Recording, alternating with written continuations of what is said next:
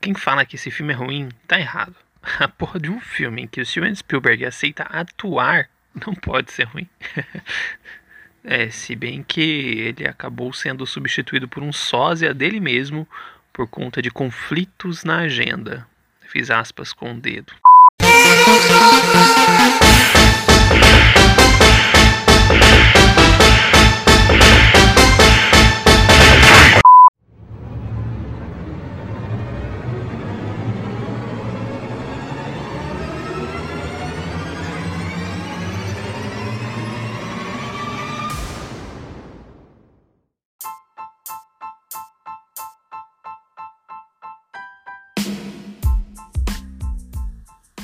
Olá, pessoas. Olá, você.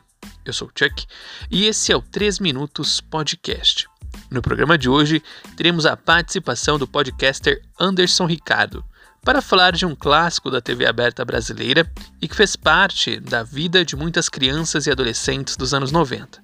Esse filme, que é baseado num jogo que por sua vez é baseado num outro filme, é o quarto filme da história do cinema baseado em um videogame. Antes dele, temos o cult Super Mario Bros. e o divertido Double Dragon, que irão aparecer aqui no cinescrito.com, né, num vindouro projeto na Twitch. O outro é Street Fighter A Última Batalha, que já apareceu aqui e por isso vou deixar o link na descrição. O filme é dirigido por Paul W. S. Anderson, que até então assinava apenas Paul Anderson. Ele fez o excelente O Enigma do Horizonte e a franquia Resident Evil. O roteiro ficou a cargo de Kevin Rooney, que, é, que não parece ter muitos créditos para o cinema, mas para a TV tem bastante. Ele é acreditado como roteirista da série The Equalizer, que deu origem ao filme de mesmo nome, protagonizado por Denzel Washington. Se eu não me engano, no Brasil o filme foi chamado de O Protetor. Ah, e a série de TV de Mortal Kombat também é do Droney. E no elenco desta adaptação temos atores como Robin Shaw, de Um Ninja da Pesada e Death Race, Lindy Ashby, de Resident Evil 3 A Extinção, mas ele é mais conhecido como o xerife Stilinski, do drama Teen Wolf, e temos Bridget Wilson, de Billy Madison, o herdeiro bobalhão. Filme já citado no 3 Minutos Podcast e o link vai estar na descrição. E para fechar com chave de ouro, temos Christopher Lambert, de Rylander, e Kerry Hiroyuki Tagawa, que apareceu em grandes filmes como O Último Imperador, Pearl Harbor, 007 Licença para Matar, Sol Nascente, O Fantasmas, Vampiros de John Carpenter, entre vários outros. Mas o principal e do meu coração é Johnny Tsunami. Ele é o Johnny Capahala Senior. Mas sem mais delongas, vamos falar de Mortal Kombat de 1995, pois eu só acredito no que pode ser dito em 3 minutos.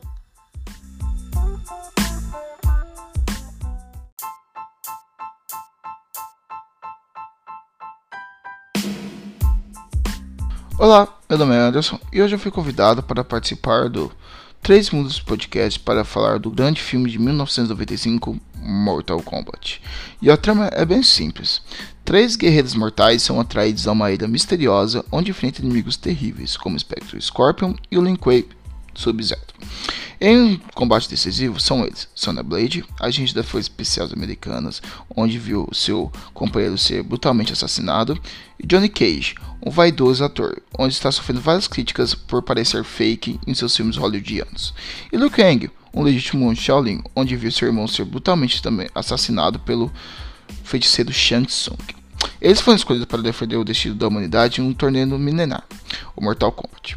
Com a proteção do poderoso deus Trovão Raiden, eles de superar seus medos e inseguranças para derrotar o campeão do torneio, o gigante quatro braços Crow e, claro, como já dito, o maligno feiticeiro Shang Tsung. Em 1990, é, nessa década, o, a febre que estava tendo era os filmes de videogames, mas nenhum com tanto sucesso igual Mortal Kombat. Talvez o, o, o do grande sucesso dele seja porque foi dirigido por Paul W.S. Anderson. E os filmes dele são basicamente ame ou odeio, porque ele tá pouco se lixando para contar a história real do, dos jogos de videogame. Ele quer fazer o, próprio filme e o Mortal Kombat assim não é diferente, né? É, nos jogos a gente vê que é um. Um, um, o, o, sucesso dele é feito pelo excesso de violência, né? Tipo, tanto de sangue, pelo famoso Fatality. E o Anderson não tá preocupado nisso, ele tá preocupado em fazer um filme para o cinema. Então, seja, são é, homenagens de cada gênero dentro desse filme. Mesmo ele sendo abraçado 100% para o Kung Fu, né? Particularmente mais abraçado pela Operação Dragão, né? Que é protagonizado pelo grande Bruce Lee.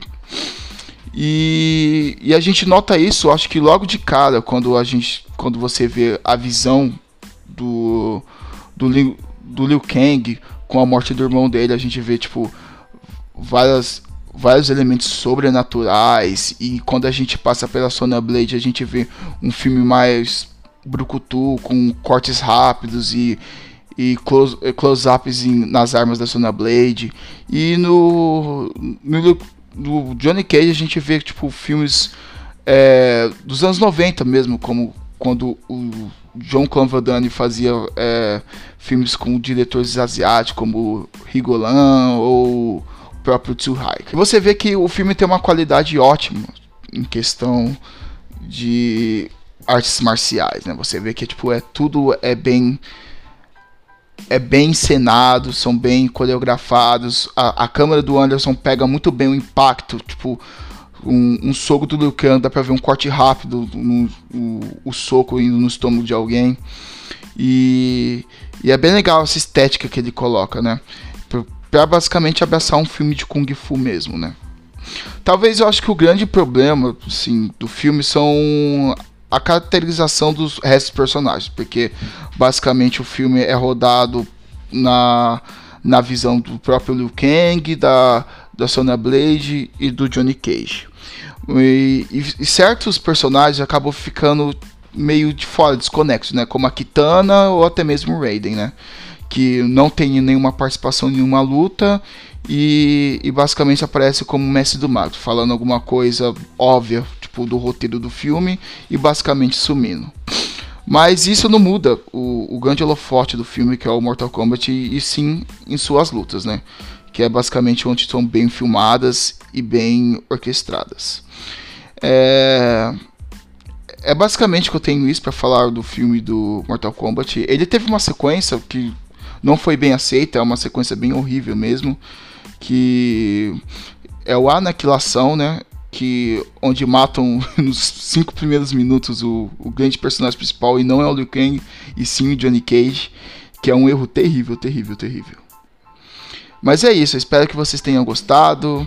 É, essa foi minha pequena crítica sobre o Mortal Kombat. Ele é um filme que vale a pena assistir.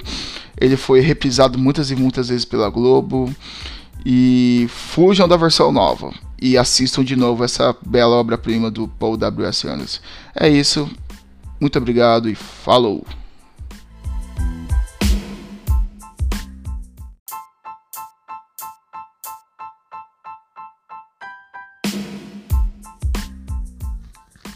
Bom, isso é tudo, pessoal. Né, mas não tem como não falar de Mortal Kombat sem falar duas coisas. A primeira é que a trilha sonora do filme embala né, a malhação e o crossfit da galera até hoje, né, pois a música técnico, além de contagiante, foi o primeiro disco de platina EDM da história, né, o que faz dele um sucesso até hoje. E segundo, não tem como não comparar Mortal Kombat de 2021 com o de 95. Né, o de 2021 é uma vergonha enquanto filme e enquanto adaptação. O de 95 tem um roteiro cheio de setup e payoffs que faz o filme muito divertido, enquanto o de 2021 tem personagens sem carisma que se preparam o filme todo para o combate mortal que não acontece. Tem o Shang Tsung que não toma banho e em nenhum momento parece ser uma ameaça, enquanto o de 95 já abre com o vilão matando o irmão do protagonista. Setup e payoff consiste em dar ao espectador uma recompensa, um pagamento pelo tempo desprendido. É uma técnica usada, na maioria, para construir a narrativa, em que um detalhe ou declaração aparentemente irrelevante é inserido na história né, para que posteriormente tenha uma importância né, que se torna clara, né, uma recompensa. Por exemplo, no de 2021, Quem arranca os braços do Jax não é com quem ele luta no final, o que num roteiro básico seria a construção da rivalidade entre os personagens. Essa construção né, é construída no clímax do filme de 95. O Goro aparece primeiro nas sombras, criando um suspense que logo depois né, gera uma ameaça na luta em que ele mata o fã carismático do Johnny Cage, que estava justamente lá para que nós possamos nos importar com ele. Né? Nisso, Johnny Cage ganha motivação para lutar né, com Goro e fazer o um acordo que movimenta a trama para entrar no terceiro ato com a resolução do conflito. Fora que, mesmo minimamente o estilo estético e narrativo do Anderson ser pobre, né, ele é criativo e divertido, com planos e enquadramentos que entretêm, o que não tem no Mortal Kombat de 2021. Vale assistir os dois filmes né, e compará-los. Até mesmo o Goro animatrônico é melhor que o Goro digital do filme de 2021. Aliás, vou aproveitar e deixar um link na descrição de um texto que eu escrevi lá em 2016, né, para um site chamado no nosso, quintal, no nosso Quintal, onde eu citei o Goro, né, onde eu falei sobre o animatrônicos né, da família dinossauro. E, aliás, também, Anderson Ricardo é o criador do podcast Houston. Temos um podcast. Vou deixar o link na descrição. E no mais é isso.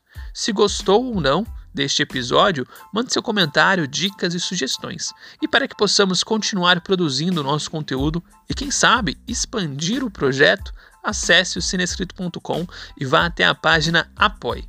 Lá há várias formas de colaborações. Ou, se preferir, colabore compartilhando o 3 Minutos Podcast e o cinescrito.com, para que assim possamos crescer de forma natural e orgânica, falando sempre mais sobre cinema, pois um filme não acaba quando termina. Até mais, mantenha-se à esquerda e hidrate-se.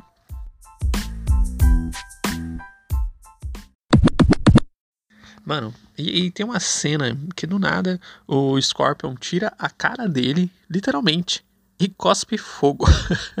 Tal qual a mula sem cabeça. E não tem explicação. E não tem motivo, tá ligado? E, e isso é bom pro filme, tá ligado? Porque tá lá, saca? Tipo, é, é divertido. né? Diferente do filme de 2021, que os caras querem explicar tudo, quer fazer referência atrás de referência, em vez de fazer coisas pontuais, tá ligado? Mano, Mortal Kombat é um filme majestoso, com a permissão da hipérbole.